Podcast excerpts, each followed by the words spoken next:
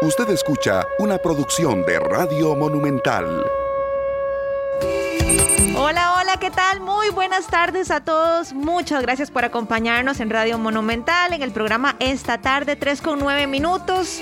Hoy jueves 10 de marzo los recibimos como siempre con los brazos abiertos, con mucha alegría en el corazón y felices y contentos porque sabemos que ustedes todos los días, al ser las 3 en punto, ya nos sintonizan para disfrutar de nuestro programa. Les saluda esta servidora Luzania Víquez, Sergio Castro y Esteban Aronne, compañeros, hoy con música nacional. Eso me encanta porque tenemos talento aquí en Costa Rica. Qué barbaridad. ¿ah? Claro que lo hay, hay mucho talento. Gracias, Luzania. Buenas tardes a todos los que nos escuchan, a Glenn, a Sergio también. Eh, hay mucho talento nacional y sobre todo, estábamos comentando antes de, arrancar el programa, eh, música con mensaje, que también, Sergio, a veces eh, cuesta encontrar. Sí, sí, muy importante. Buenas tardes, compañeros, y a los que nos acompañan en esta tarde. De verdad que el mensaje es muy oportuno y tiene mucho que ver con la celebración del lunes pasado, perdón, del, del martes pasado del Día Internacional de la Mujer, eh, esa conmemoración tan importante que, que, se hace cada 8 de marzo, que realmente pues toca las fibras y esta canción se llama Que no. Que no. Eh, así, con, ¿verdad? Tal cual, que no. Que no. Y tiene mucho que ver con, con, la violencia en contra de la mujer. Es un, un proyecto del coro Clio, ¿verdad? Es un coro costarricense y al ritmo de tambito para que no se nos pierda el, eh, de dónde es.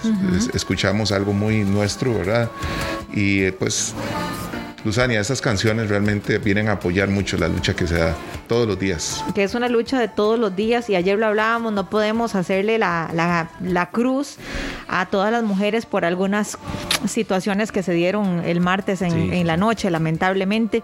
Pero bueno, seguimos trabajando arduamente, unidas somos más fuertes y creo que lo importante es tener claro, y siempre lo decimos, no es ser superior absolutamente a nadie, sino buscar la equidad, la igualdad y trabajar todos parejo, con los mismos recursos que tengamos, pero no sentir que, que alguien por el hecho de ser hombre ya nos lleva ventaja, ¿verdad? No, no, me parece justo. Entonces creo que es parte de la lucha que hacemos todos los días y el arte no es la excepción, ¿verdad? los artistas, en este caso estas cantantes, se unen también y ponen su granito de arena y su esfuerzo para generar conciencia y eso es lo que necesitamos. No quitamos el dedo del renglón porque ayer precisamente nos hicieron llegar la canción. Usted lo ha dicho, ¿verdad? Entonces nos sentimos pues muy apoyados en, en, el programa que hicimos el martes sentimos que, caló hondo y que había generado incluso este tipo de reacciones.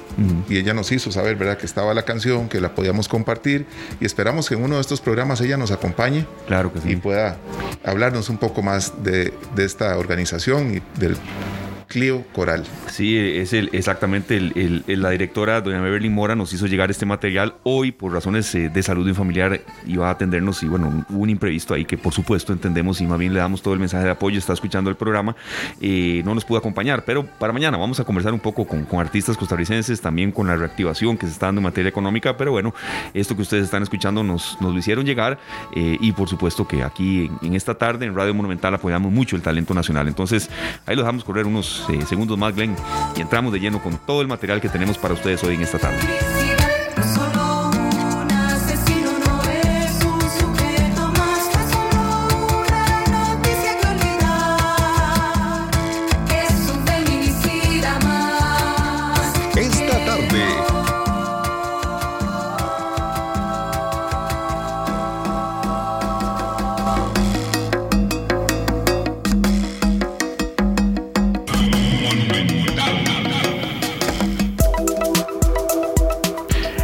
Las 3 con 13 minutos, bueno, gracias. Y, por supuesto que también nosotros, eh, cuando nos eh, quieren hacer llegar mm, eh, canciones o incluso hemos recibido aquí, Sergio Luzania, también proyecciones de documentales, de películas, aquí estamos bienvenidos a recibirlas.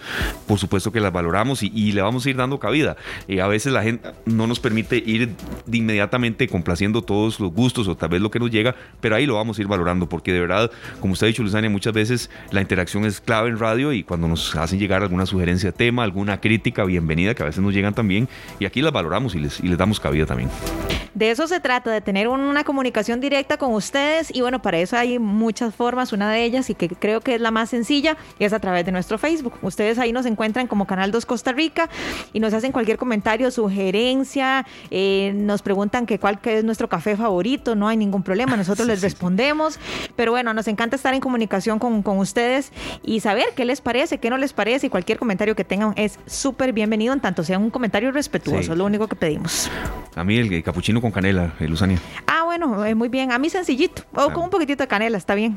Los que no desaprovechan para tirar ahí la chinita. No, digamos porque a veces ha llegado, entonces. La vez pasada llegó, La vez pasada llegó. Nosotros yo hablando del ah. capuchino que me hacía falta el cafecito de la tarde y nos llegó uno para cada uno. Nos salvamos. aprovechemos y vamos un tirito al puerto para saludar a nuestros amigos Miguel Gamboa. Ah, qué bueno. Que nos saluda desde allá y también ahí cerca a nuestra amiga Sonia Solórzano. También para José Alonso Jiménez Martínez que nos desean una feliz tarde. Igualmente para ustedes. Igual, igual para todos. De verdad, muchas gracias a los que nos escuchan también fuera de Costa Rica a través de www.monumental.co.cr y también del Facebook Live Canal 2 Costa Rica. Entramos de lleno con nuestro primer tema de hoy eh, y tiene que ver un poco con algo que se ha estado presentando, eh, fundamentado en estadísticas también, que a alguna gente eh, le preocupa y sobre todo también cuando se trata de búsquedas de socorro y también en la cercanía que ya estamos prácticamente de la Semana Santa, de días de recreo, de días de esparcimiento, reactivación económica que todos la ocupamos. Eh, el año anterior la Cruz Roja Costarricense atendió 123 personas extraviadas en montaña. Esto se sigue dando, eh, se sigue presentando precisamente em, sobre todo en zonas mm, cercanas a volcanes, en zonas donde hay, y esto creo que preocupa un poco más, eh, Sergio Luzania, donde hay senderos y la gente, bueno, los irrespeta y quiere contacto con la naturaleza, quiere fotos, quiere divertirse, pero puede terminar en una tragedia. Completamente. Y es que, a ver, aquí yo creo que hay dos cosas importantes porque no podemos tapar el sol con un dedo. Muchas veces los senderos no están bien demarcados. También. Eh, a mí me ha pasado muchas veces que, que si yo no voy con alguien que ande con mapa, yo voy para otro lado, la verdad. Y también a veces pasa que eh, nos queremos, eh, a ver, ¿cómo lo podemos decir bonito? No, es que no, no se puede. Queremos jugar de vivos, sí, queremos jugar de vivos y nos vamos por otras zonas que no están demarcadas y hay extravíos que eh, pueden terminar con la pérdida lamentable de, ciertas vidas e incluso también con un despliegue de agentes de socorro que tienen que ir hasta la zona, que tienen que buscar y buscar y buscar. Entonces ojalá que no tengamos que exponernos a ese tipo de cosas y que sigamos eh, el acatamiento pertinente. Yo me quedo con una historia que me contaba José Ángel Vázquez hace unos años y me, porque le gustaba salir de cacería. José Ángel Vázquez Lobo. Sí, exactamente. Me decía, Sergio, usted tiene que estar en la noche en una montaña cuando la montaña se duerme.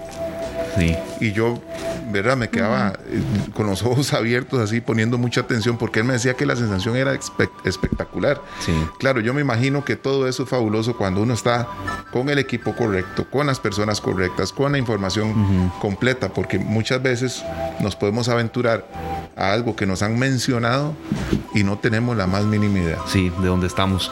Sí, hoy le damos voz a, una, un analista distinto eh, de los que hemos eh, tenido. Es la primera vez que participamos participa con nosotros y eso de verdad nos, nos agrada mucho.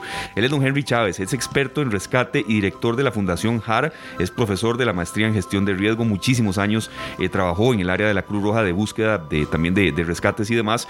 Y bueno, don Henry, un tema que, que es de, de, suma actualidad, que preocupa también, la gente quiere salir, y queremos salir, los tres aquí incluso también, los cuatro que estamos por acá, pero eh, a ver, eh, que esto no, no derive en tragedia. Creo que en primer término, don Henry, bienvenido, de verdad, muchas gracias por estar con nosotros ¿Y qué es la Fundación Jara? ¿Qué se dedica para ya luego entrar aquí con consultas que tenemos y que la gente también nos ha estado formulando? Bienvenido, Henry. Muchísimas gracias, eh, Roxana, Sergio, Esteban, por la oportunidad de participar con ustedes en este programa esta tarde. Y gracias a Monumental y a todos los radioescuchas.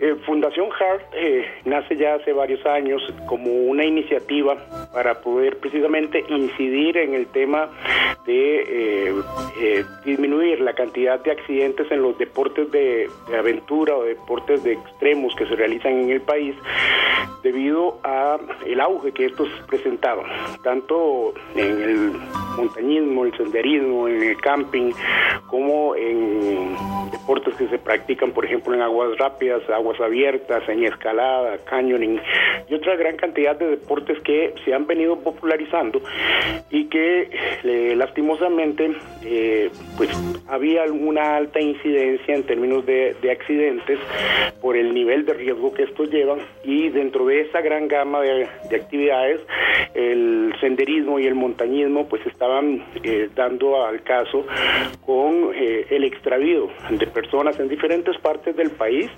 en muchos casos debido a la rápida intervención y a la muy buena preparación de las unidades de rescate que actualmente funcionan, se, pues se pudieron rescatar a estas personas, pero en algunos otros casos incidimos en la pérdida de vidas humanas y peor todavía en algunos casos que, nunca se llegaron a encontrar a estas personas. Entonces, Fundación Hack trata de incidir en el tema de eh, uso de normas de seguridad, en temas de, de planeación, capacitación y formación de personas que quieran trabajar en el tema de eh, eh, normas de seguridad en deportes al aire libre, deportes extremos y en materia de búsqueda y rescate. Sí, este, don Henry, ¿cuáles son tal vez algunos de los comportamientos que la gente más, eh, em, mm, diríamos, incumple, porque así como, como Luciana dijo el tema de los senderos y de, las delimitaciones, también hay otra situación que yo tengo que decir, uno de los lugares que más me ha gustado a mí eh, de estar en mi país es el Chirripó. Y bueno, a mí me pegaron una señora advertida de que si usted respeta los, los senderos, de verdad la, puede pasar mal. Pero de verdad, serio, yo, yo decía, dice aquí yo me pierdo es porque quiero, porque estaba absolutamente... Dos veces, ¿verdad? Dos veces, sí. Y las dos, los senderos absolutamente demarcados, bien alineados. Y yo, y aquí si la gente se pierde es porque quiere. Bueno, pero qué dichoso que has tenido la oportunidad de ir ya dos veces. Sí. y en alguna de esas ocasiones has visto a alguien que quiera pues salirse un poco de, del protocolo que establece el, parque. Exactamente, uno de los que iba con nosotros en el grupo y, nosotros mismos, no, no, te vayas por allá, una palabra que no vamos a decir aquí, pero que todo el mundo sabe cuál es, porque te vas a perder y te vas a arruinar en el paseo y siempre hay alguien que quiere jugar un poco más de intrépido. Pero hay lugares, don Henry, también a eso quería llegar, en los que de verdad si la gente se pierde es porque quiere.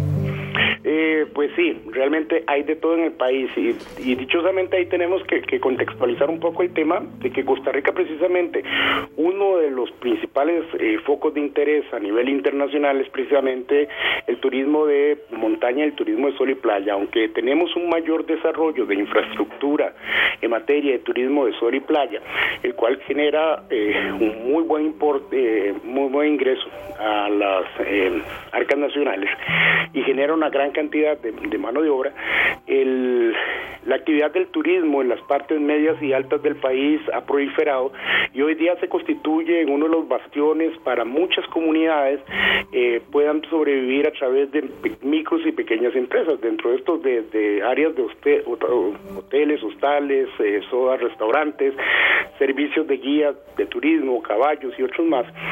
Y obviamente pues todo esto llama la atención a nivel internacional y a nivel nacional. Entonces hay que darle una especial eh, importancia a esto como un tema de generación de empleo, de generación de divisas y de movimiento en las economías en pequeñas comunidades y yo creo que esto no le hemos dado la trascendencia. Ahora, muchas personas llegan y desarrollan proyectos turísticos. Hoy día, por ejemplo, eh, hay una gran cantidad de proyectos en la Red Nacional de Reservas Privadas que constituyen cerca del 14% del territorio eh, nacional en áreas de protección privada. Eh, otras ya pues son han sido expropiadas pero no pagadas pero el tema es de que esta esta iniciativa ha generado una gran cantidad de senderos. La gente eh, busca hoy día este tipo de actividades porque pues obviamente ofrece una, gran satisfacción el tema del contacto con la naturaleza, el ejercitarse físicamente, eh, aprovechar el, tema de la biodiversidad, eh, pero lamentablemente todavía tenemos en algunos proyectos faltas serias en el tema de la demarcación y todavía más serio el tema de que pues obviamente las personas se aventuran a hacer ingreso a estas áreas y como eh, decía Luzania, el, el tema es de que muchos, pues obviamente retan las condiciones naturales. E independientemente de que las personas puedan hacer uso de los senderos y el riesgo que estos a veces pueden conllevar, de hecho, de salirse de las áreas demarcadas, aquellas áreas que están así, Eh, los, las áreas naturales ofrecen una serie también de condiciones, a veces eh, desde una luxación, un esguince en el tobillo que puede ocasionar que la persona no pueda salir ese día y tenga que pernoctar eh, o poniéndolo a condiciones de temperaturas muy bajas, insolación, deshidratación o bien por este, intoxicación por el consumo de aguas que pues obviamente en primera instancia parecieran puras pero deben tener algún nivel de contaminación principalmente por restos de animales, ocasionan problemas. El tema de mordeduras por serpientes, por ejemplo, que no estamos exentos de eso, puede constituir un problema muy serio. Una caída, una fractura, una herida, eh, la caída de una rama, el resbalón y una fractura más seria, por ejemplo. Eh, a todo eso se está expuesto cuando se practican este tipo de deportes y deben también estar considerados tanto por las personas que lo hacen eh, de manera recreativa como aquellas personas que se a la operación y a la conducción de grupos en estos en estas áreas. Y lamentablemente al día el día de hoy la actividad ni está regulada ni cuenta con normas ni con estándares eh, suficientes para eso y la capacidad de respuesta que tenemos de las unidades eh, especializadas eh, la gran mayoría se encuentra en el área metropolitana y pues obviamente el término de desplazamiento hacia estas áreas a veces conlleva horas que pueden ser vitales para poder salvar la vida de una persona. Claro, don Henry, usted ha hablado ahorita de mordeduras de, culebras y demás. ¿Cuántas son las personas que por curiosidad ven la fauna local y dicen, mira, tal especie que no se ve comúnmente por acá, y empiezan a seguir un animal y se pierden. Ya no es ni siquiera por negligencia de, desviarse de los senderos, sino que más bien una cosa los lleva a la otra cuando se dan cuenta, persiguiendo, fotografiando y demás. Algún animal terminan extraviados. Pues eso pasa frecuentemente, normalmente en, zonas altas, en donde tenemos poblaciones, por ejemplo, de dantas, de la parte media o baja, de saínos, cariblancos, eh, estos suelen abrir brillos muy parecidos a senderos y quien no los conoce puede tomarlos pensando tomar un atajo o equivocándose y esto le puede llevar a, extraviarse en la montaña eh, y pasar una experiencia muy, muy, muy amarga. Además de eso, pues de los animales que ves, pero pues hay montones de serpientes que son totalmente imperceptibles en la naturaleza y que eh, pues igual te puedes llevar un, susto o, incurrir un accidente ofídico precisamente por la falta de, la destreza de las personas que no tienen familiaridad con esto y no pueden identificarlas o lo hacen de manera tardía. Eh, hay cuestiones de, de montones que podemos estar expuestos a eso y justamente ahorita estamos trabajando consolidando una red nacional de unidades de búsqueda y rescate, en donde estamos capacitando personal precisamente para poder entrar en una rápida y oportuna respuesta en labores de, búsqueda y rescate, eh, así como la asistencia a las personas que practican estos deportes. Don Henry, ¿qué debemos cada vez que vamos a hacer o practicar algún deporte de este tipo, un deporte extremo? Vamos a hacer senderismo, nos vamos a aventurar, a entrar a la montaña, qué sé yo. ¿Qué es lo que usted nos recomienda que no puede faltar? ¿Qué debemos llevar? Si tuviéramos que hacer como un ABC de cosas, ¿qué diría usted? Porque estaba leyendo por acá que, por ejemplo, muchos de los extravíos se dan porque las personas incluso se quedan sin batería, ¿verdad? Entonces pierden comunicación del todo. Entonces cuéntenos cuál sería ese ABC de cosas que no pueden faltar.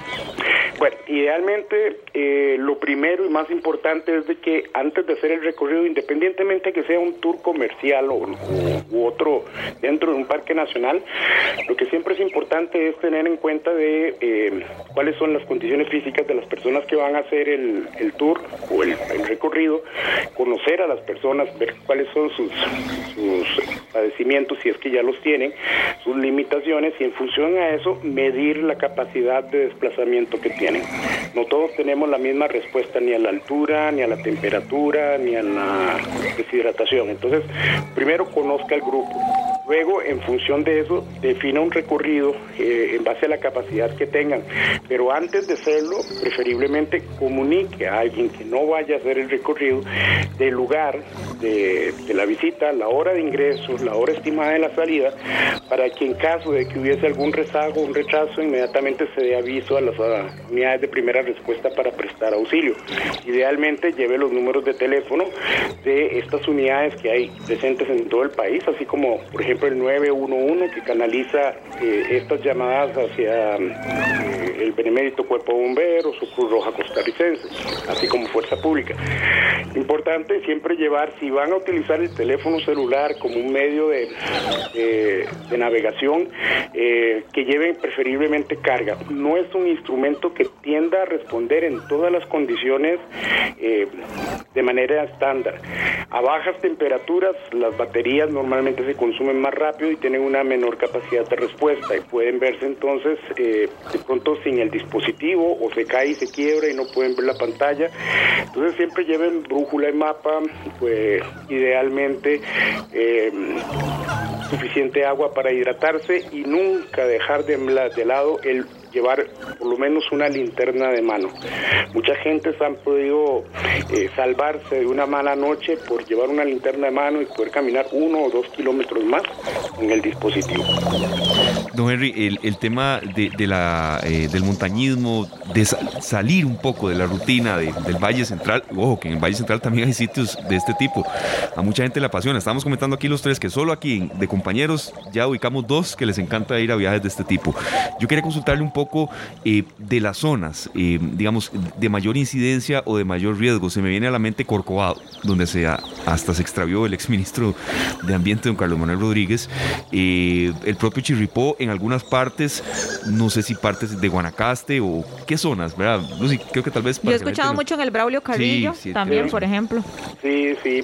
Hay zonas que son, eh, son, de mucho cuidado, principalmente porque eh, la vegetación tiende a ser muy homogénea, la topografía es muy irregular y todo se parece estando dentro de la montaña.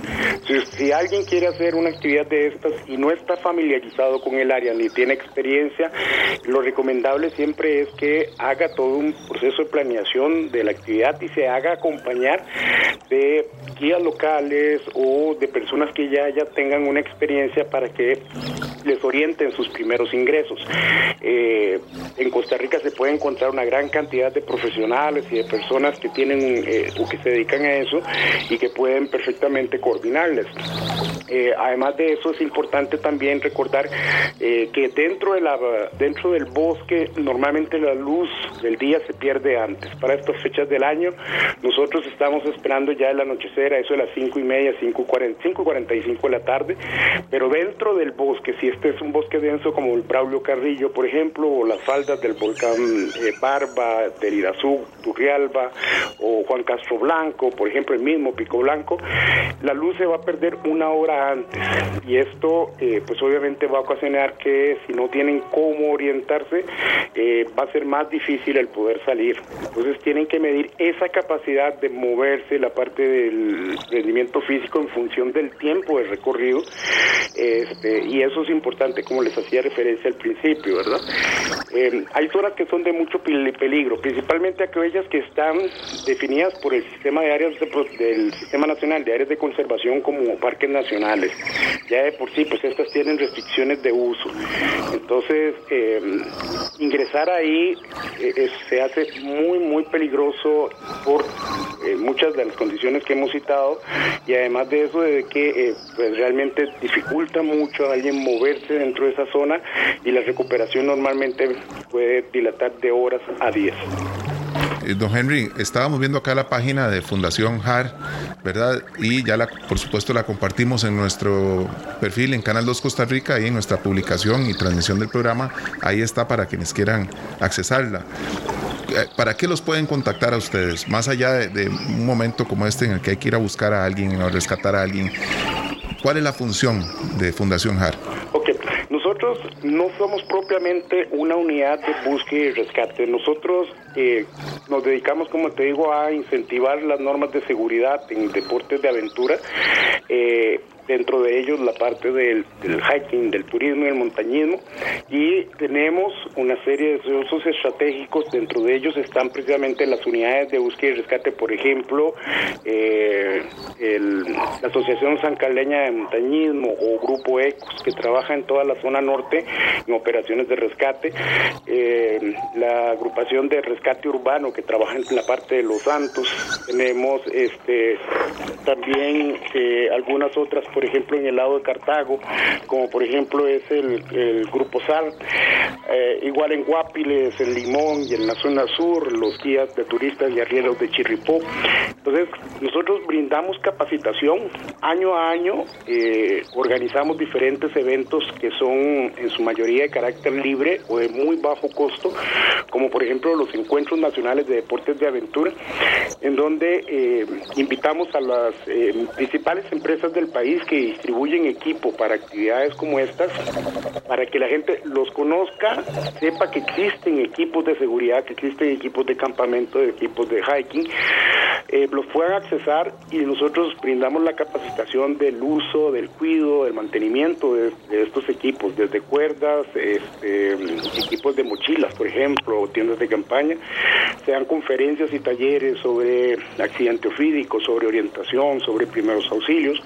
Y recientemente con estos socios incidimos en crear la red nacional de unidades de búsqueda y rescate, en donde estamos buscando la posibilidad de capacitar a todos los miembros de estas unidades de búsqueda y rescate en eh, aspectos como por ejemplo rescate vertical, rescate en aguas, eh, en el tema de, rescate montaña, en el tema de primeros auxilios, en el tema de supervivencia, para mejorar la capacidad de respuesta. Entonces nosotros podemos facilitar la conexión a estas unidades eh, y podemos también facilitar la capacitación a través de un grupo de instructores certificados que trabajan que trabajamos junto con ellos en estos programas. Don Henry, ¿qué debemos hacer? Ya, lamentablemente en algún momento eh, vamos, salimos, eh, sentimos que ya estamos perdiendo el rumbo, nos metimos en un camino que no debíamos y nos perdemos. ¿Qué debemos hacer ya una vez que nos sentimos extraviados? Porque también hemos leído y hemos escuchado que muchas personas con tal de hacer las cosas bien se terminan, aunque suene irónico, perdiendo más o alejando más. Entonces hablemos ahora de qué pasa ya cuando nos perdemos. Claro. Ahí el, tema y lo importante es que entren primeramente en, una, traten en la medida posible mantener la calma. Eh, si usted, si ustedes se encuentran extraviados y han dado indicaciones de a dónde van, a qué horas ingresan y a qué horas salen, si ustedes obviamente no se presentan, sus amigos o familias van a pasar el reporte a las unidades de búsqueda y rescate. Ellos van a hacer y buscarlos en el mismo recorrido que ustedes plantearon. Entonces, mantenga la calma, trate de asegurarse primeramente eh, que buscar un lugar que le ofrezca condiciones de seguridad para pasar la noche. En la medida de lo posible, trate de asegurar un sitio que pueda recuarecerse, que pueda eh, armar o improvisar un pequeño refugio. Ojalá que tenga cierta cercanía un cuerpo de agua para que se esté hidratando. Nunca a la orilla de un río. Costa Rica es un país que en época de invierno, incluso en verano, es frecuente las crecidas por, eh, cabezas de agua. Y además de esto en las noches pues los animales bajan a brevar también. Eh, y si usted tiene las capacidades para hacer fuego y sabe de las técnicas que es uno de los precisamente que nuestros instructores facilitan capacitación en, en este tema eh, prepare un fuego y asegúrese manténgase a salvo y mantenga calientes hidratados y en un mismo lugar seguro a estas personas hasta que lleguen a rescatarlos.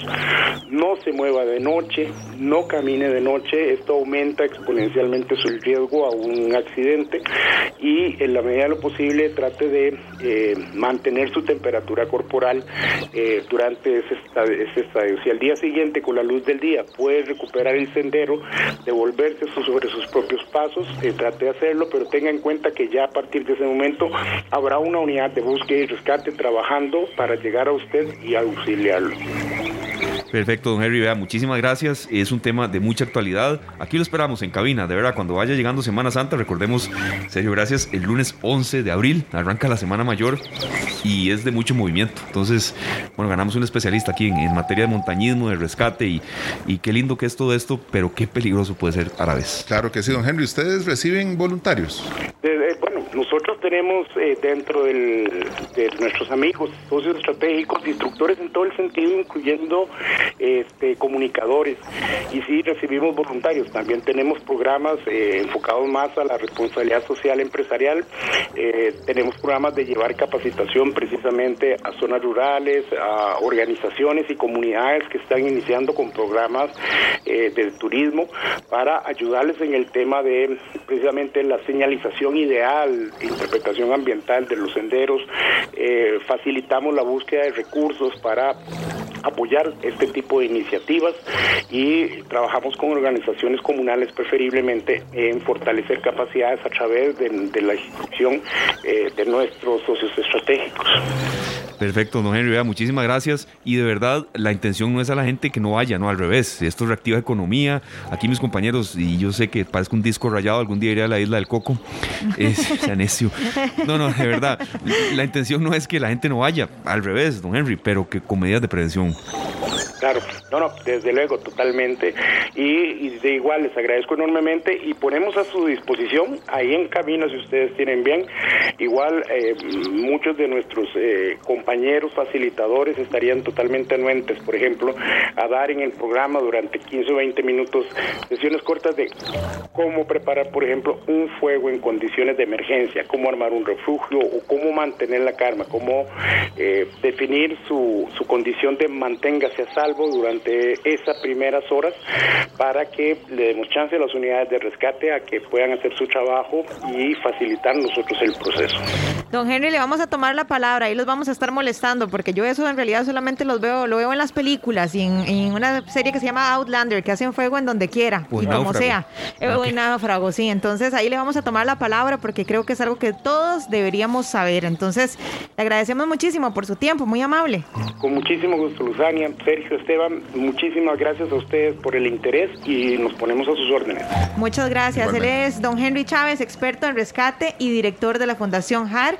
También es profesor de maestría en gestión de riesgo, así que es la persona idónea para hablarnos justamente de todos los riesgos que corremos cada vez que practicamos un deporte extremo o que nos adentramos en la montaña.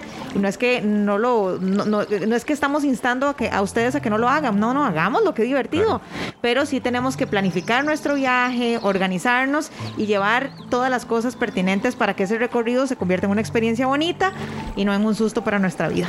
Sí, 123 personas extraviadas el año pasado mucho, entonces también por, eso teníamos el tema por acá y, y ahí lo vamos a, seguir eh, desmenuzando con otros especialistas más adelante. Compañeros, vea, viendo estas imágenes ¿verdad? de la isla del Coco, escuchando lo que tenemos de fondo, eh, voy a, a, solicitar una canción para la tarde soleada, los días soleados que hemos tenido imaginándonos que estamos tal vez en Brasil. Ay, que, te la compro. Sí. Hace 60 años, este, dos grandes de la música brasileña y al convertirse en grandes en la música brasileña se, se convierten en grandes del jazz, ¿verdad? Porque lo de ellos era la bossa nova. Estamos hablando de Vinicius de Moraes y eh, Antonio Carlos Jobim, dos grandes compositores. Vinicius de Moraes con la letra y Jobim con la música. Aparece después un saxofonista del jazz, Stan Getz, se reúne con Joao Gilberto y Astud Gilberto y graban The Girl from Ipanema. Ya regresamos. Mm-hmm.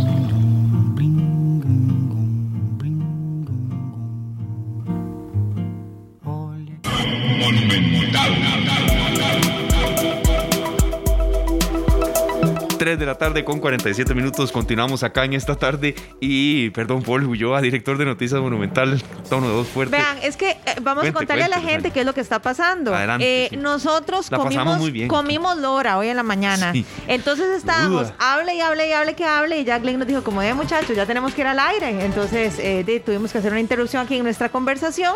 Pero bueno, recibimos con mucho cariño a don Paul Ulloa, ¿verdad? Director de Noticias Monumental. Preguión ahí. Que viene con mucha información, estoy viendo. ¿Cómo estás, Paul? ¿Cómo están? Buenas tardes. ¿Cómo, Buenas tardes. ¿Cómo les ha ido? Todo muy, bien, por dicha. ¿Y vos qué tal? Bien, gracias a Dios. Mire, qué, qué, rico es eso de comer lora. Sí, sí. Sí. La verdad, sí. Significa que uno la pasa bien. No sé, hoy a veces uno está ya el jueves que, que ya no da. Pero hoy, no sé, bueno, las ganas o algo pasó, qué sé yo, lo, de los pájaros, luego lo contamos más. pero estamos con mucha ilusión y con muchas ganas, preparando mucho para la semana que viene. Y, y hay veces que uno sí, llega jueves y viernes y ya usted está que no da, que no hecha. Pero, pero, no ha sido así. Lo de los pájaros que dice Esteban es que hay, un, hay una autodecoración por la casa de él que se llama Autodecoración Los Palomos. Ah. Entonces el carro se lo deja nomás lindo. Pero todo. eso dicen que es buena suerte cuando Sí. le cuitean a uno el carro. hoy fue, Yo bueno, siempre he escuchado Sí, eso. pero los palomos sí es, sí es, sí es bárbaro. Sí es de. No, no, pero hoy, hoy estás de suerte, Esteban. Qué dicha. Hoy estás de suerte. Qué eso. dicha que se le fue la mano, el parabrisas. No, no, bueno. no solo eso, sino que vi que en, el corte comercial se majó dos veces, se Sí. majó el brazo derecho dos veces con la silla. No, no, ya eso, ese tipo de nivel, Sí, sí. no, no, no. Es, otra, es otro tipo de Es suerte. es otro tipo de suerte. El programa mejor para la casa, quietito ya. Bueno, Paul, ¿y qué tenemos sí. para hoy? Porque sabemos que hay mucha, mucha, mucha información. Bueno, hay bastante información. Les cuento que eh, la noticia prácticamente del día, que todavía está en desarrollo, véanlo así si es la noticia del día, es que la Fiscalía ya eh, confirmó que está investigando al ministro de Obras Públicas y Transportes, Rodolfo Méndez Mata, esto relacionado al caso Cochinilla. Eh, en lo que se investiga en particular es por aparentemente convertir rutas cantonales a nacionales en beneficio de terceras personas. Ya eh, el OIJ ingresó a dos casas de habitación de, que serían propiedad del ingeniero Rodolfo Méndez Mata, una ubicada en Moravia, otra ubicada en Naranjo. Además, eh, está realizando el allanamiento y el, secuestro de documentos en el, las- en el despacho del ministro de... eh, del ministro de, de Obras Públicas y Transportes por parte del organismo de investigación judicial y la Fiscalía. Recordemos que es la Fiscalía General de la República, o en este caso un fiscal eh, especial que eh, directamente nombrado por la Fiscalía General de la República por ser un miembro de un Supremo Poder que se requiere un procedimiento mucho más específico. Eh, el ministro de Transportes cuenta con, con un fuero especial por ser miembro de un Supremo Poder y se están, están siendo dirigidas estas, estas eh, eh, labores de allanamiento y de secuestro de documentos, eh, están siendo dirigidas por el fiscal subrogante Miguel Ramírez, que fue directamente nombrado por el eh, para que se lleve el caso Cochinilla. Esto ya ha generado todo tipo de reacciones, hay, reacciones en el Congreso, eh, todavía no se conocen eh, reacciones por parte de- del ministro de Obras Públicas y Transportes. Recordemos que el presidente de la República, Carlos Alvarado, había manifestado ya en una oportunidad cuando se preguntó sobre el caso Cochinilla, que él prácticamente ponía las manos en el fuego por el ministro de Obras Públicas y Transportes. Así que esta em- em- empieza esta indagación nuevamente por el caso Cochinilla, vuelve a ser noticia en este momento, eh, tras casi más de un año de, eh, de que se, dé, eh, se haya dado las, primeras detenciones. de este, de este caso que desnudó para esos efectos de corrupción que todavía son investigados en Uno de los la más grandes de la historia, por cierto. Uno de los que más, más Complejos, también. complejos. sí. Es Sí. que es muy complejo. Y tiene, tiene mucha, mucha cadena, mucha, mucha cadena. Exacto, entonces este, es- estas pesquisas judiciales todavía están en desarrollo, no han parado desde las 8 de la mañana y se mantiene todavía el OIJ en estas dos casas de habitación del ingeniero Rodolfo Méndez Mata, así como también en las oficinas del organismo del, mini- del Ministerio de Obras Públicas y Transportes en el despacho en el despacho del ministro de Obras Públicas y Transportes. Así que es una noticia que todavía puede dar más en las próximas, en las próximas horas. También les quería contar que eh, la Caja Costarricense del Seguro Social intensificó en los últimos días una serie de acciones para eh, mitigar los eventuales riesgos de una cadena de desabastecimientos por la, por la crisis que se vive entre Rusia y Ucrania. La Junta Directiva de la Caja presentó a la Gerencia de Logística un informe sobre el contexto mundial eh, que se contempla un aumento en los combustibles, un incremento en el costo de los transportes a nivel internacional y el tema del impacto que en algunos países de Europa está provocando ya en estos momentos este conflicto armado y algunos de estos países son productores de los medicamentos que vienen a Costa Rica. Entonces, eh, esto va a, a ser parte de esta, de esta cadena que nos está haciendo padecer esta invasión de Rusia a Ucrania. Eso sí puede ser muy grave. Hay que pensar en que los medicamentos también podrían dar algunos problemas y por eso es que la caja se está eh, preparando porque si hay un desabastecimiento de medicamentos hay que buscarlos en otras partes del mundo. Van a ver, como se dio en el principio de la pandemia, hay muchos insumos que pueden empezar a, desabastecerse y por lo tanto hay que buscar. Ahí pueden suceder dos cosas, creo yo, eh, Paul, y si, y si estoy equivocada me miente. Puede ser que haya un desabastecimiento, evidentemente haya que buscar otros que incluso algunos sean genéricos o también podrían incrementar muchísimo el precio, ¿cierto? Exacto, podría incrementarse mucho el precio por el transporte, por la porque traerlo puede ser más complicado. Hay rutas que deben cambiar, hay rutas aéreas que antes atravesaban Rusia y, Ucrania y la zona en conflicto y era mucho más fácil que llegar. Ahora tienen que dar otra vuelta por otra parte del mundo. eso, eso sí eleva delicado. costos. También la disponibilidad, porque y la disponibilidad. como está corriendo la caja, deben de estar corriendo en todos los países. Claro Es un tema muy delicado, porque veo que hay medicamentos genéricos que no, no, no dan los mismos resultados que los que no lo son. Ese es un enfoque totalmente distinto, Paul, de verdad. Habíamos hablado de gasolina, de materiales de construcción, aluminio, acero, medicamentos. Medicamentos y insumos. Hay muchas cosas que, que uno no pensaría que, que la caja compra, que son necesarias para la atención. Eh, incluso el mismo hecho de los plásticos también eh, para poder aumentar, para poder hacer batas, para poder hacer un montón de, de artículos, son necesarios para, eh, y esto también va a aumentar de, de precio en, en los próximos meses y ya preparándonos para el día de mañana que ya se anuncia mañana a esta hora ya vamos a oír Estábamos en sinergia porque es un tema que tenemos de que el aumento en los combustibles ya para mañana a esta hora esperemos ya conozcamos de cuánto va a ser ese tremendo golpe.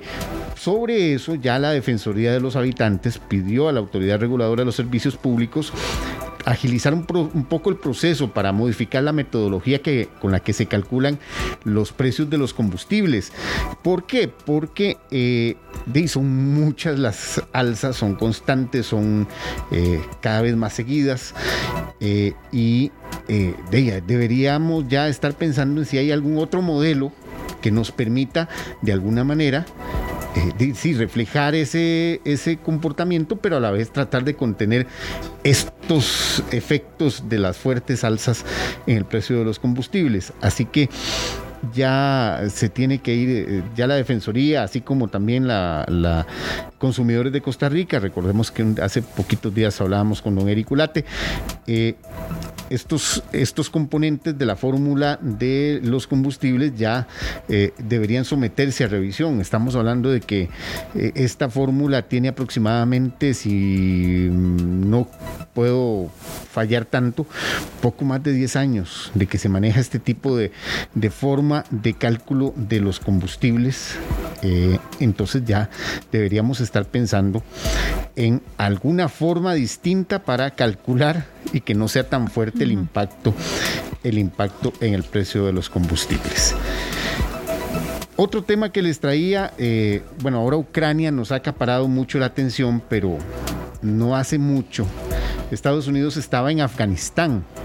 Incluso no se ha cumplido el año de, de la salida del ejército estadounidense de ese país.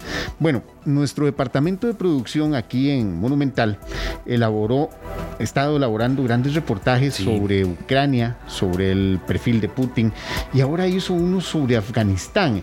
Y yo quisiera que don Glenn nos colabore con un extracto pequeñito de este trabajo que eh, vamos a poner en nuestras redes sociales y que también ustedes lo pueden encontrar en Spotify.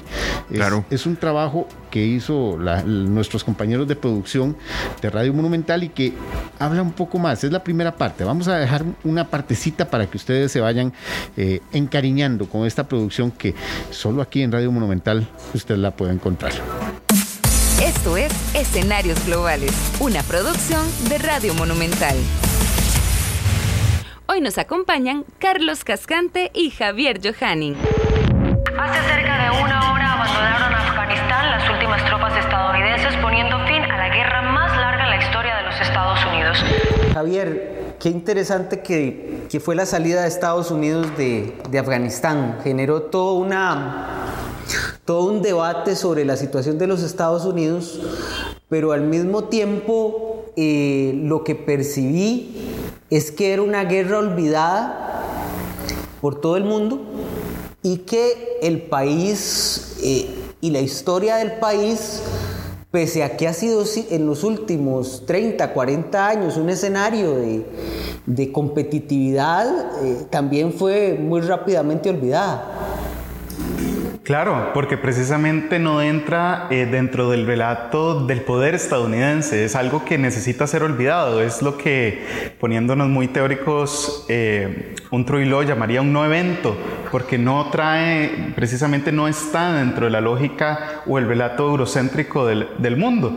Y entonces, bueno, eh, de todo pasa en un lugar muy lejano del mundo, un lugar poco conocido y un lugar típicamente pues retratado como retrógrada, incivilizado bárbaro.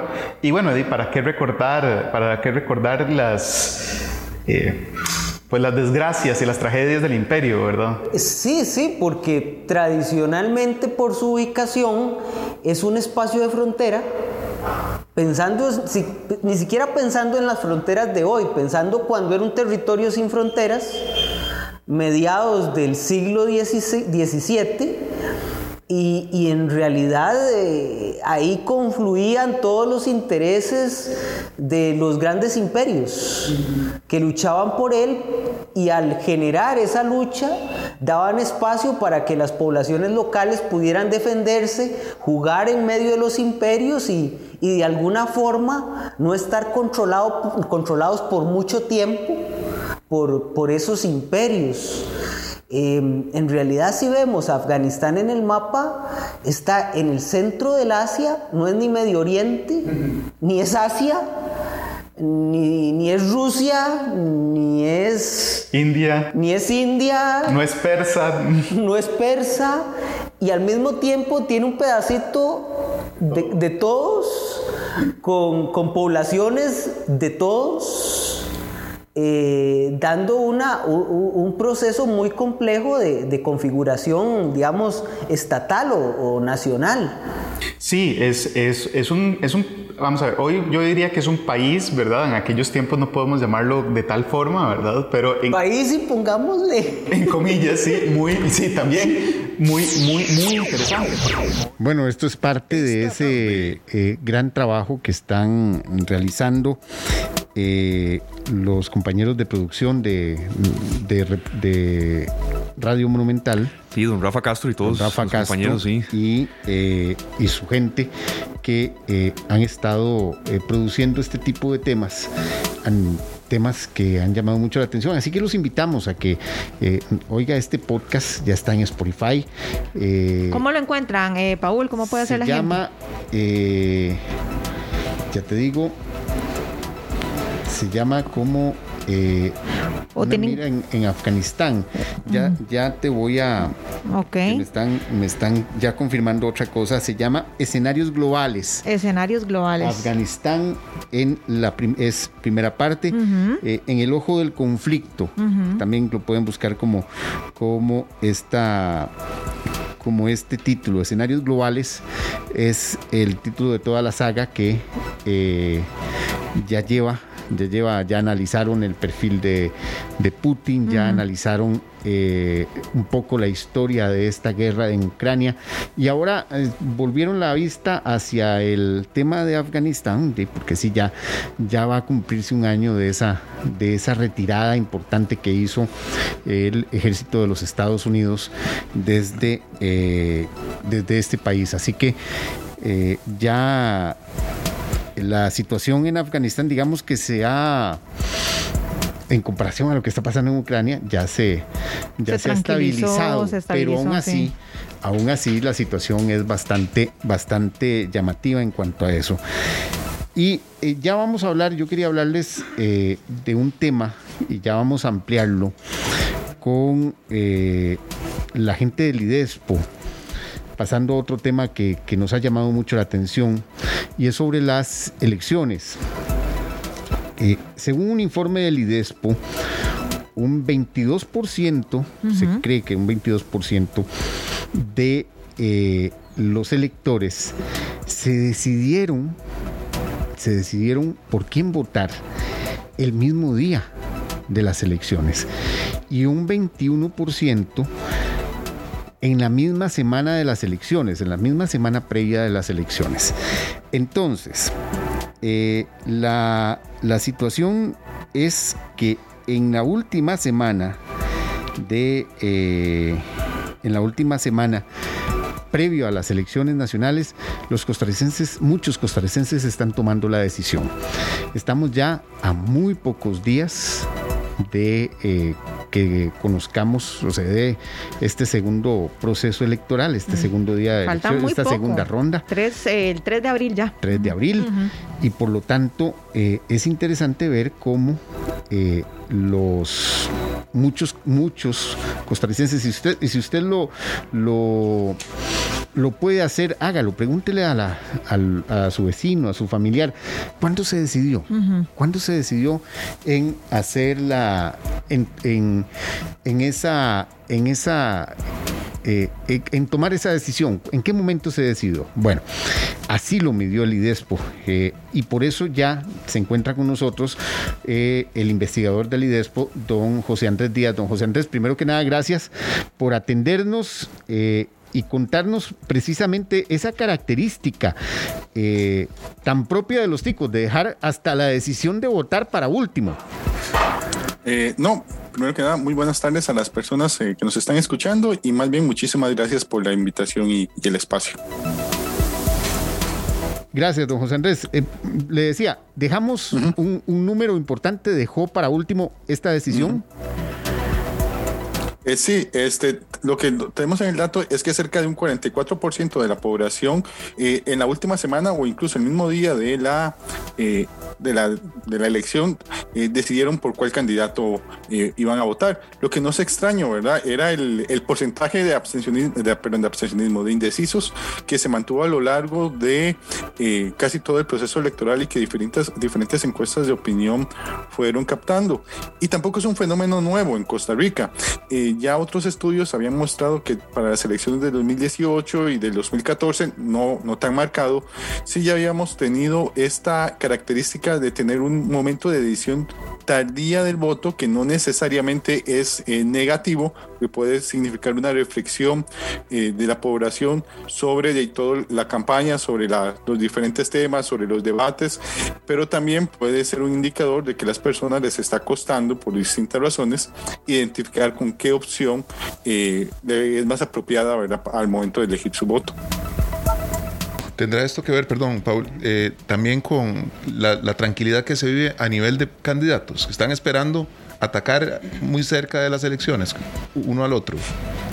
Eh, más bien yo creo que la lectura vendría a ser al revés, eh, dado que la población está dejando un segmento muy importante, ha estado dejando hacia el final del proceso electoral eh, el momento de decidir, creo que los candidatos guardan para, para los últimos días, la última semana, por así decirlo, sus mejores armas para tratar de llamar la atención, para tratar de diferenciarse de, de los otros candidatos y candidatas que están en el ruedo, para eh, hacer ataques, ¿verdad? También, ¿verdad? Con nosotros en procura de eh, traer su caudal o disminuir el caudal de, de sus adversarios. Don José, eh, existe, bueno, eh, se ha hecho ya una tradición de que eh, se den en la última semana los debates.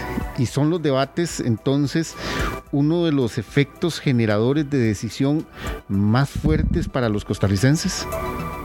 por lo menos en este último estudio de que publicamos la semana pasada desde el IDESPO, consultamos sobre diversos factores que incidieron y los y bueno, hay dos, la, la coyuntura y los debates son aquellos que las personas por lo menos expresan que más le eh, más les ayuda a decidir por quién votar y no tampoco es nuevo, sin sonar repetitivo, ya para el 2018 habíamos realizado la misma medición y encontramos que sí, que las personas también se concentran mucho en los debates. Eh, ahí ya falta hacer alguna revisión un poquito más profunda, si es la discusión en los debates, ¿verdad? En las propuestas o en la parte, hemos de los ataques de los candidatos o la parte ya más emotiva y valorativa que pueden hacer las personas sobre eh, cómo ven que los candidatos responden, cómo ven que los candidatos interactúan, eh, lo que finalmente les ayuda a decidir por qué opción van a votar o no. Muchos dicen, don José Andrés, que, que el costarricense es muy emotivo para votar es, eh, es una parte importante, es decir, la, los elementos emotivos, simbólicos, eh, son importantes en la política, no, no la política no es únicamente eh, racional. el problema podría estar cuando estamos abandonando la discusión de ideas y nos estamos concentrando únicamente en la parte eh, valorativa, ¿verdad? Eh, al momento de decidir nuestro voto. Eh, por ejemplo, ese último estudio también demostraba que parte de la decisión para la segunda ronda en un segmento muy importante de la población no es sobre las ideas, sino sobre el rechazo hacia los candidatos. No votan a favor de uno, sino votan en contra del otro. Ni siquiera es de, de su propuesta política o su proyecto, no, es en contra de esta otra otra figura que por diversas razones no me genera confianza o no me agrada, eh, no deseo que llegue a la presidencia. O sea, estamos hablando de un asunto de más de personalidad. Los, los candidatos deben encantar más a la, al, al votante que Eso, proponer ideas. No, deberían hacer las dos, los, los, dos elementos. La parte emotiva valorativa es importante. Las ideas, el contenido de las políticas es esencial. Eh, lo que sucede, y no es un fenómeno solo de Costa Rica, lo que sucede en los países presidencialistas, sobre todo, es que la figura de la persona que va a la presidencia de la República, bueno, voy a decir del presidente, porque en Costa Rica, salvo por doña Laura Chinchilla, ¿verdad? Solo hemos tenido hombres en la presidencia eh, del presidente, eh, se vuelve eh, demasiado visible las esperanzas, las expectativas, las emociones de las personas, positivas o negativas, se dirigen a, hacia este o hacia el candidato ¿verdad? cuando estamos en, en, campaña. Si una persona no logra proyectar esta empatía, esta sensación de cercanía, de confianza hacia el electorado, va a ser más difícil que obtenga un caudal de votos importante eh, aunque sus eh, ideas son, sean buenas. Y si eh, a eso le sumamos que la mayoría de la población en, nuestros estudios de opinión está expresando que durante la campaña no considera que hay una muy buena discusión de, de ideas, ¿verdad? de propuestas, entonces podemos tal vez inferir que los elementos más valorativos sobre evaluación de personalidades y características de los candidatos son los que finalmente parece estar teniendo más peso a la hora de tomar la decisión. Don José Andrés Díaz, investigador del IDESPO eh, de la Universidad Nacional. Don José, eh, ¿existe eh, para esta segunda ronda ya una idea de que vuelva a presentarse esta, esta esta idea o estos resultados de que muchos eh, se vayan a decidir o ya hay un grupo más fuerte, eh, por lo menos en las segundas rondas, más fuertes que ya hayan tomado la decisión y que de ahí no se van a mover? Eh, esa parte es un poco, digamos, compleja. A, diferencia de la primera ronda, estamos encontrando, por lo menos en la medición que, publicamos la semana pasada, que hay una menor cantidad de indecisos. Eh, sin embargo, hay que tomar en consideración que la cantidad de personas que ya toman una decisión no significa que no la cambien. Eh, en Costa Rica hay una alta volatilidad electoral, ya no hay este tradición, ¿verdad?, de, estar con, con la figura. Incluso eh, hay mucha independencia entre el partido político y las personas que votan por ellos. Por eso en estas segundas rondas que un partido político o una figura del partido le dé la elección a, alguno de los candidatos, eso no es automáticamente una transferencia de, de los votos. Entonces, aunque ya parece que está más claramente marcada la intención de votos, no sería extraño que pudieran haber variaciones importantes de aquí a eh, el 3 de abril. Don José, muchas gracias de verdad por estar con nosotros en esta tarde. Le saluda Esteban Aronne. Yo quería consultarle, don José, que uno de los derrotados que siempre quisiéramos es el abstencionismo. En la primera ronda fue superior al 40%. Creo que será difícil reducirlo, hay que ser realistas. Eh, ¿Cuál es la lectura que usted hace en, en, torno al tema del abstencionismo? Que siempre aquí insistimos, vaya, vote, luego no se queje, pero también el descontento es muy amplio, don José. Eh, sí, por supuesto. Tal vez para esta elección en particular hay que eh, hacer un tipo de distinción. Tal vez está, llamémoslo, el abstencionista estructural o el abstencionista duro, que tiende a ser un 32-35% de la población, que ya no va a votar eh, porque si es ese descontento hacia la política, o se alejó, o ya no cree en el voto, o ya lleva muchos años sin ir a votar, ¿verdad? Y, genera incluso la costumbre, hay estudios que lo muestran en Costa Rica. Y después tenemos este abstencionismo, digamos, que aumentó que puede estar entre un 5-8%, que fueron personas que según fuimos rastreando, fueron, eh, no pudieron tomar esa decisión, ¿verdad? Entre las 25 opciones, les fue muy difícil procesar la información, identificar alguna que se acercara eh, a, a, sus necesidades, a sus preferencias, a sus gustos y decidieron abstenerse. Tal vez por este motivo, en segunda ronda, pareciese por el momento que, la, eh, que hay una menor intención de abstenerse a votar porque es más fácil la identificación. Ahora bien, hay que tomarlo con cuidado porque nuevamente, aunque para las personas pueden ser más fácil identificar, ah, yo prefiero eh, en este caso a Rodrigo Chávez o a José María Figueres, eso no quiere decir que eso se vaya a traducir a un apoyo fuerte que me lleve a votar el día de las, de las elecciones. Entonces, mostrar preferencia a tres semanas de las elecciones no es igual realmente a, eh, a, a tener una movilización fuerte que me lleve a las urnas para votar, que podría suceder perfectamente y mantener un abstencionismo igual de alto incluso superior, como suele suceder en las segundas rondas. Muchas gracias, don José Andrés Díaz. Él es eh, investigador de eh, el IDESPO de la Universidad Nacional, que nos daba un poquito más de detalles sobre este, eh, este estudio que realizaron y que estoy seguro que también van a medir ahora en la segunda ronda, don José, ¿verdad? Van a, van a hacer el estudio para la segunda ronda sobre este tema en particular. Eh, sí, seguimos eh, eh, haciendo análisis. Todavía tenemos en el IDESPO dos, dos, estudios bueno, programados. Uno que, si todo sale bien, sale publicado la próxima semana.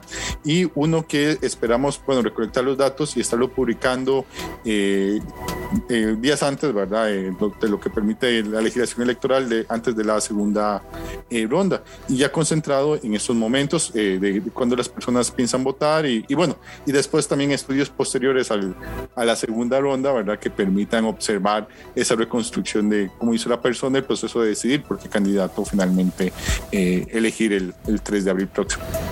Gracias, don José. José Andrés Díaz, como decíamos, investigador del IDESPO, eh, que eh, también estaremos consultándole mucho más adelante sobre este tipo de resultados en estos, eh, en estos escenarios que hay que ir calentando.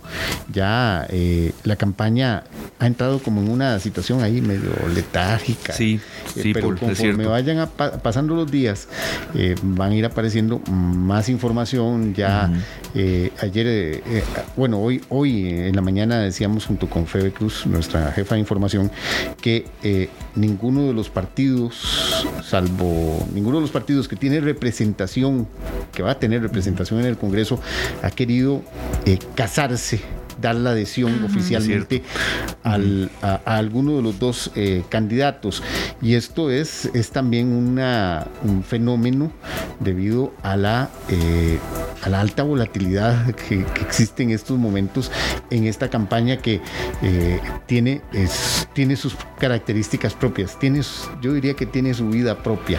Sí. Hay que verlo cómo se maneja. Ese tema de las adhesiones, Paul, aquí nos, nos, lo, nos lo compartió un analista de que de verdad se han dado no, de los de los tal vez de los, de los, de mayor representación no han habido, ¿verdad? Recordemos que han habido algunas aisladas, Graving Moya en su caso con José María Figueres, Natalia Díaz en el caso de Rodrigo Chávez, pero en otros escenarios las adhesiones eran fuertes, firmes y en este caso, bueno, esporádicas. Bueno, es que eso es también un, un remanente de lo que sucedió hace cuatro años Ajá. en esta segunda ronda y por lo tanto mm, de, parece que los partidos aprendieron Sí. aprendieron la lección también y eso es parte de esta de esta coyuntura política que poco a poco nos va a ir eh, envolviendo sí.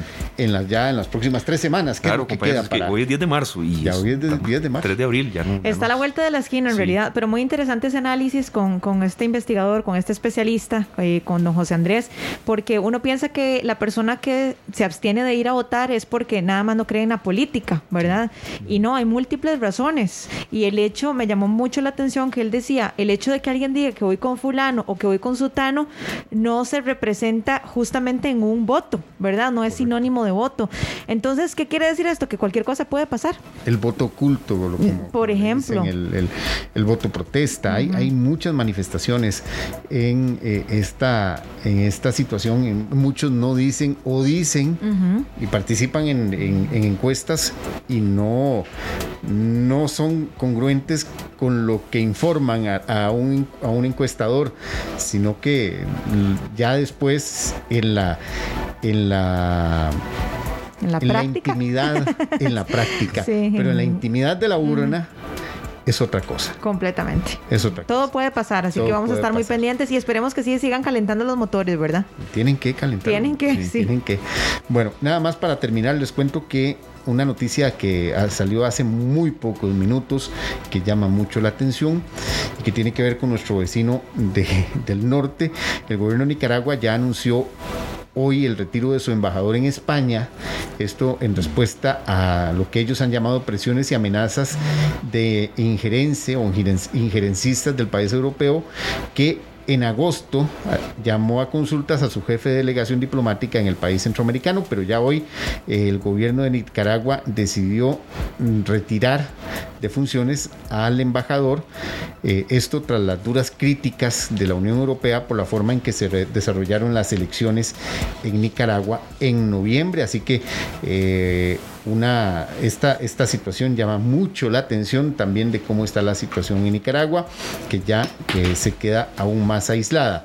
Y para las, eh, para las 7 de la noche les comento que en Noticias Monumental vamos a hablar de que la, el Tribunal Supremo de Elecciones suspendió la votación costarricense en, en Rusia debido a esto de las elecciones. No va a haber mesa electora de votos en, la, en el consulado de Costa Rica en Moscú. Esto precisamente por los problemas derivados por la invasión de Rusia a Ucrania. Además, y esto es una noticia que a todos nos va a golpear, seguimos, nos, seguimos, nos siguen golpeando. La oleada de aumentos, de la oleada de aumentos no se salvarán los peajes de la ruta 1. Eh, habrá también. ¿Quién se salva? ¿Quién no se salva de esta y la policía judicial detuvo a tres sospechosos más por la revuelta que se dio en el hospital de Heredia cuando un grupo antivacunas entró por la fuerza a ese centro médico para impedir la ah, vacunación de menor de edad. Eh, se, dio, se dieron tres detenciones más, así que eh, es parte de este menú informativo que tendremos para ustedes a partir de las 7 de la noche. Ok, edición entonces con horario normal hoy a partir de, las 7. Vamos a estar muy atentos entonces, Paul. Muchas gracias por toda esta información. Perfecto, Paul. Nos vemos mañana si Dios lo permite. Mañana. Si quiere escuchar por allá arriba, Paul, ahora en el último bloque nos va a acompañar don Danilo Montero, él es director general de la Oficina del Consumidor Financiero. Queríamos un poquito resumir con un especialista eh, en este campo qué hacer ante tanta oleada de alzas. Eso de mañana va a ser un tema fuerte. Nunca antes el precio de la gasolina va a llegar a, ese, a eso histórico. Y don Danilo siempre nos, nos trata un poco de a ver, de dar una luz. Sabemos que ahorrar es difícil, pero por lo menos, ¿qué tratar de hacer, verdad? Tomar decisiones inteligentes. Y eso, de, el, el gasto es también una decisión intuitiva. y los ticos somos muchos costarricenses, somos gastadores profesionales, por decirlo así. Claro.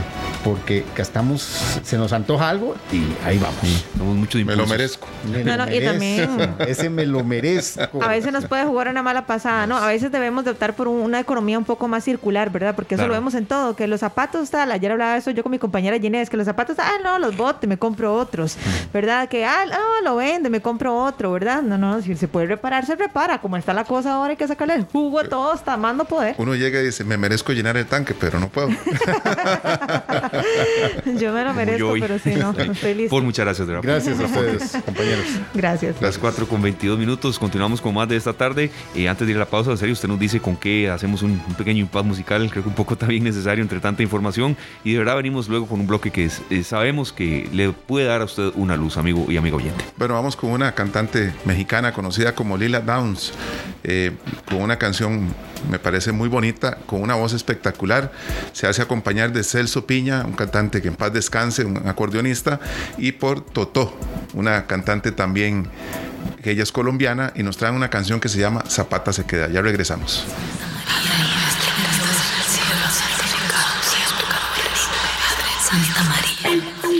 Esta tarde. Las 3 de la mañana.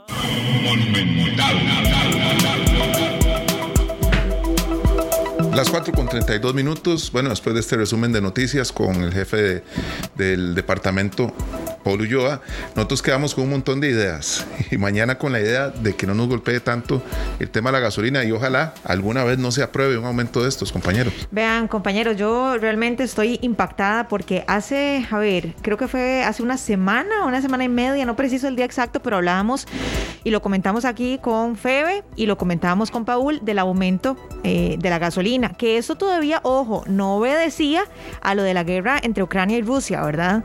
Y estábamos hablando de 822 colones eh, el litro. Y ahora, bueno, mañana justamente se va comunicar acerca de un nuevo aumento en la gasolina que nos tiene a todos con los pelos de punta porque lo hemos repetido en una y otra ocasión. No es solamente la gasolina, no es solamente decir, no, es que yo no tengo carro, o bueno, o solamente el, peaje sube o el, el bus.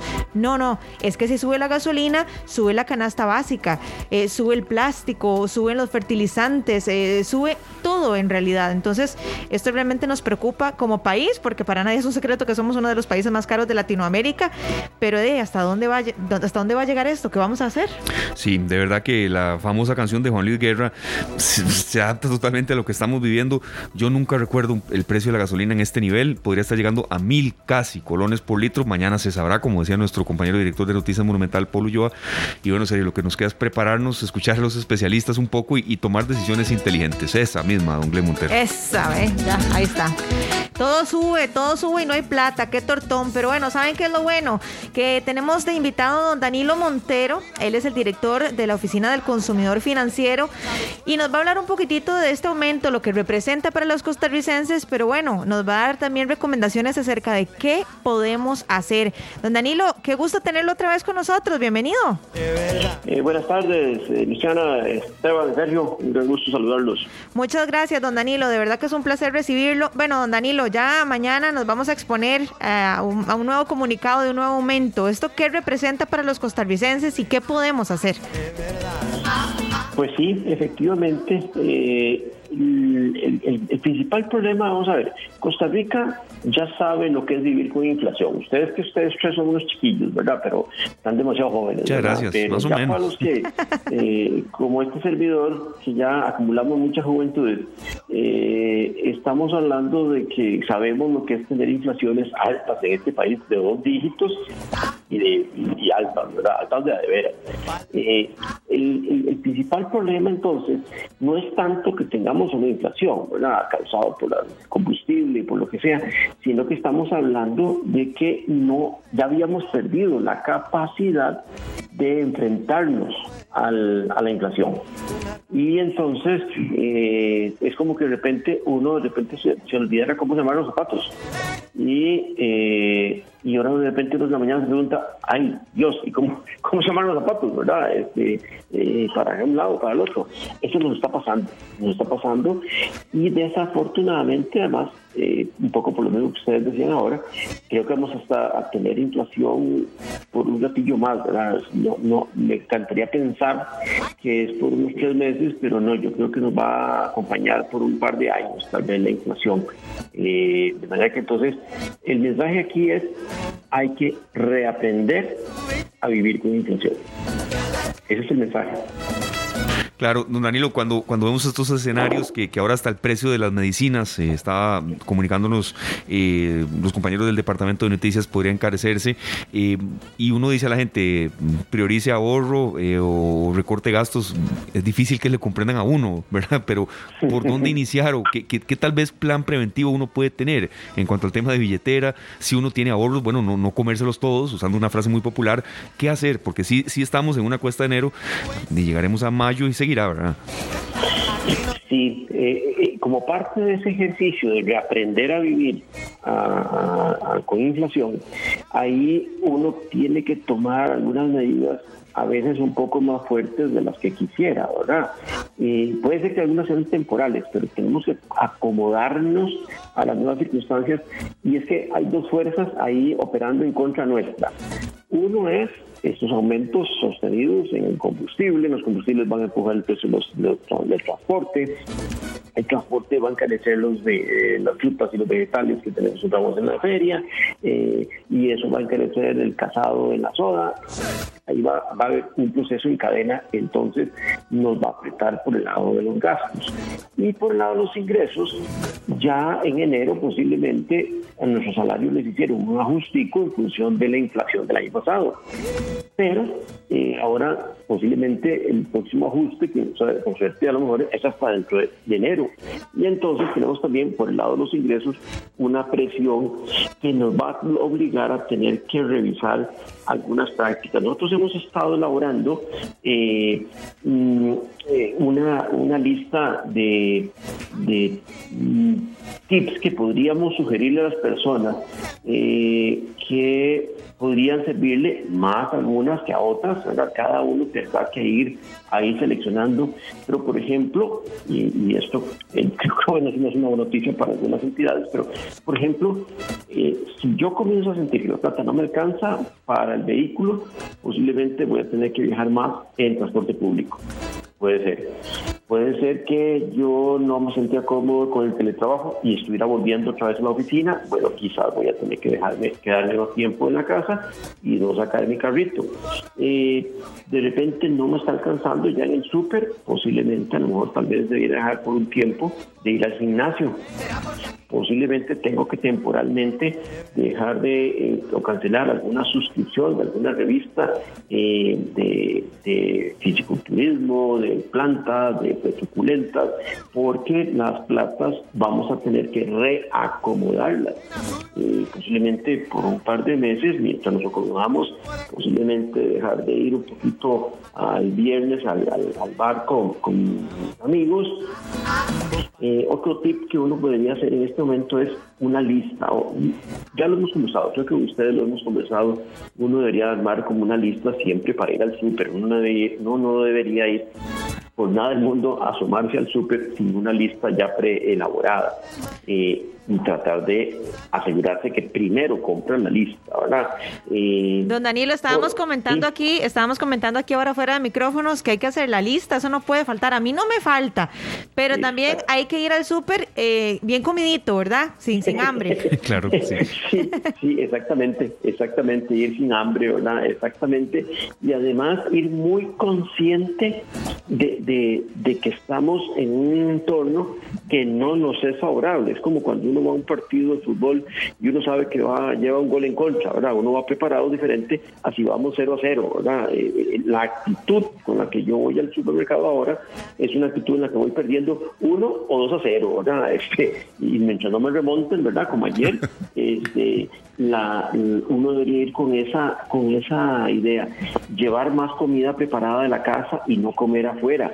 Hay soditas que son una maravilla, tienen excelente precio, pero hay lugares donde a veces tenemos que ir a almorzar que los precios no son tan favorables, entonces me resultaría más conveniente llevar mi, mi tacita y mi comida hecha la casa y eso resulta mucho más económico, por lo menos por mientras me, acomodo a las nuevas circunstancias, ¿verdad? Eh, porque hay un tema importante en lo que ustedes mencionaban ahora, y es que puede ser que ahorita tengamos uno, dos, tres impactos en la gasolina y después se estabilice. No, yo no esperaría que veamos los precios subiendo todos, todos, todos los meses sistemáticamente.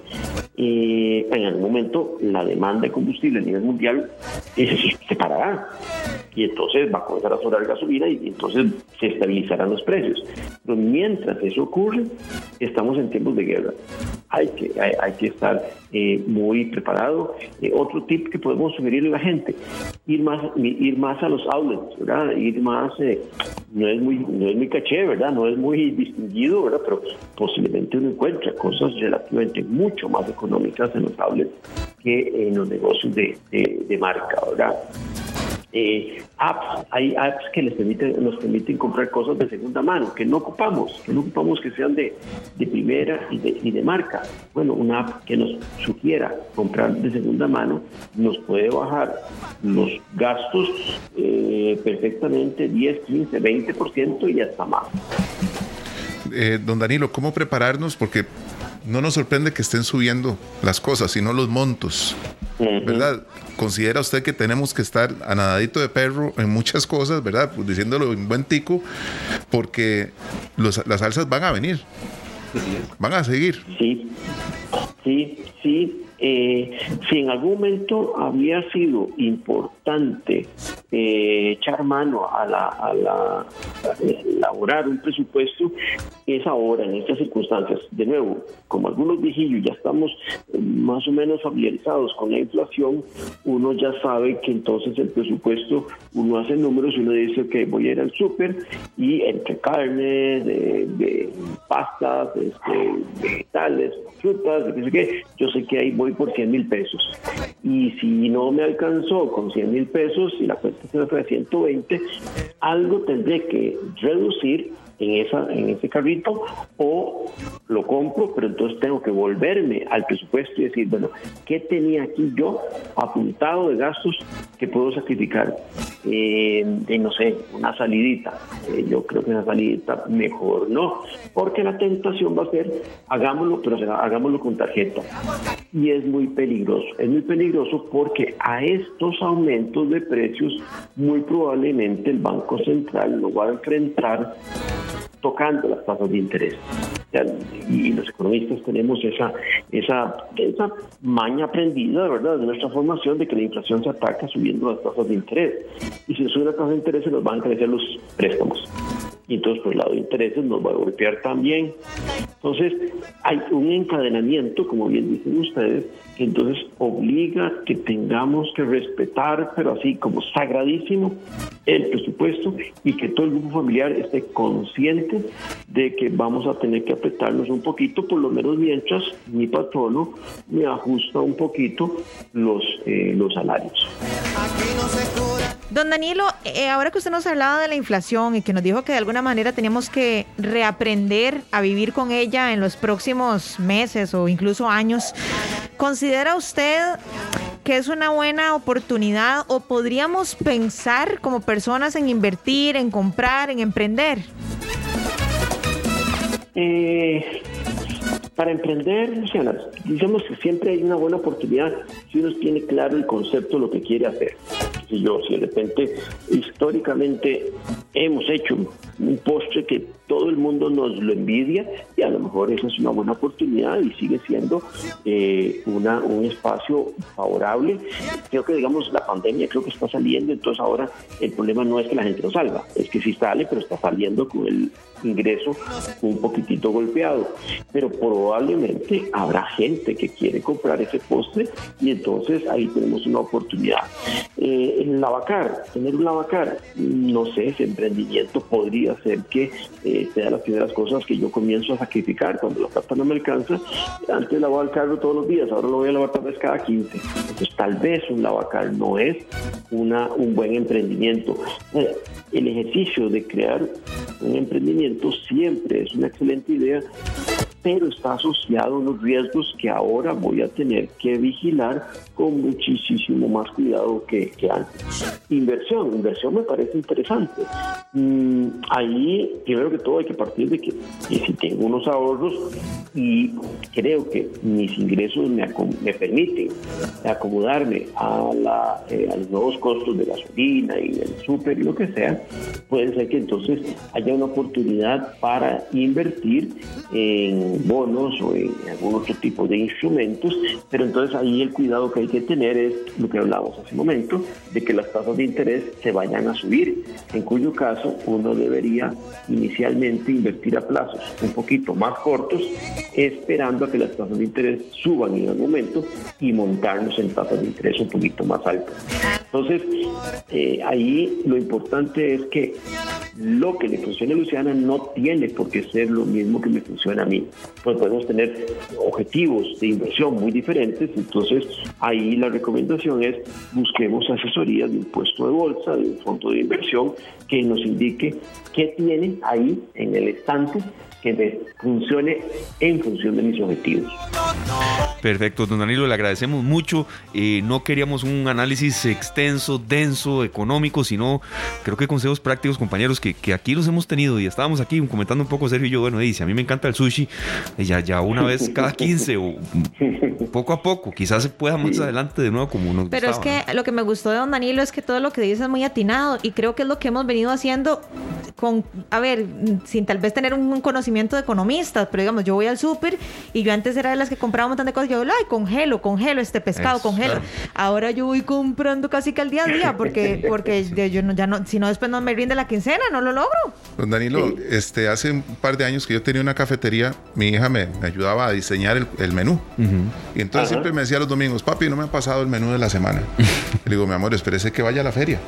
Sí. Porque una vez que uno va a comprar al supermercado y se da cuenta, o a la, feria del agricultor, ya uno puede planear lo que tiene el menú. Y esto lo digo para un negocio, para la casa. Es un consejo que a mí me funciona muy bien.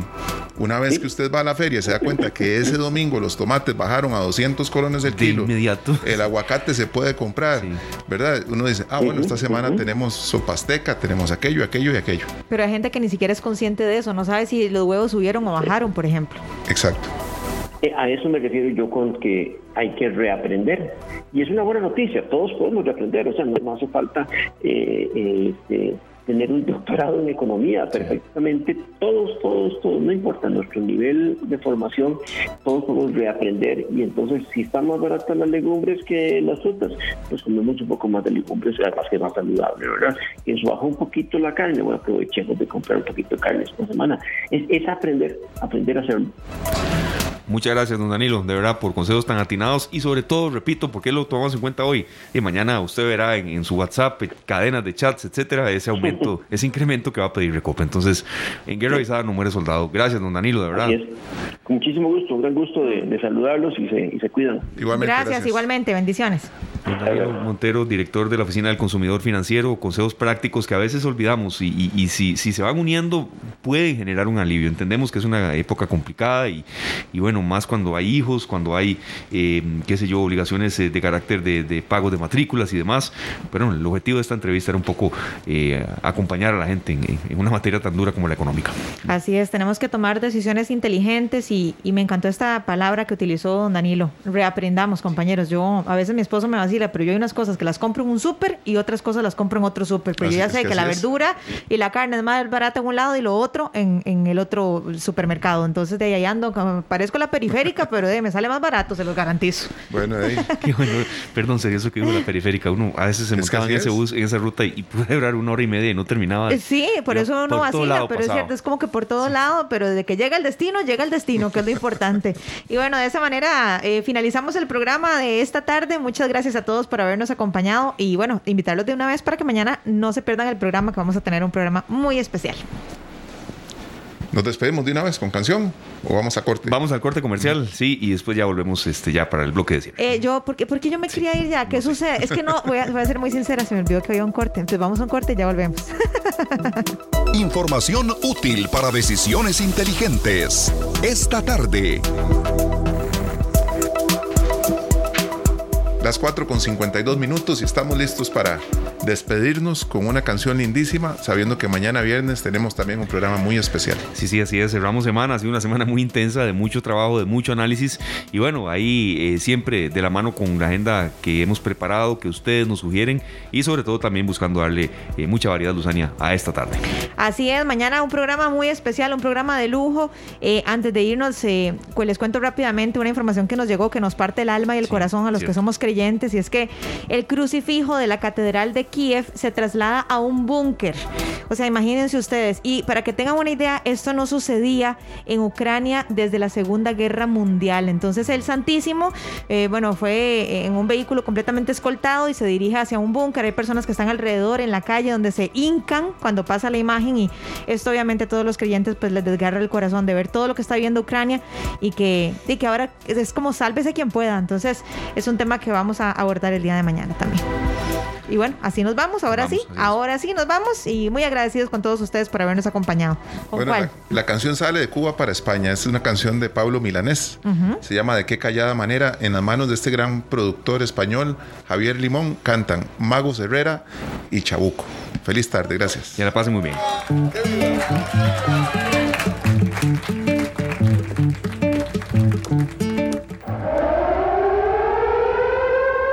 Este programa fue una producción de Radio Monumental.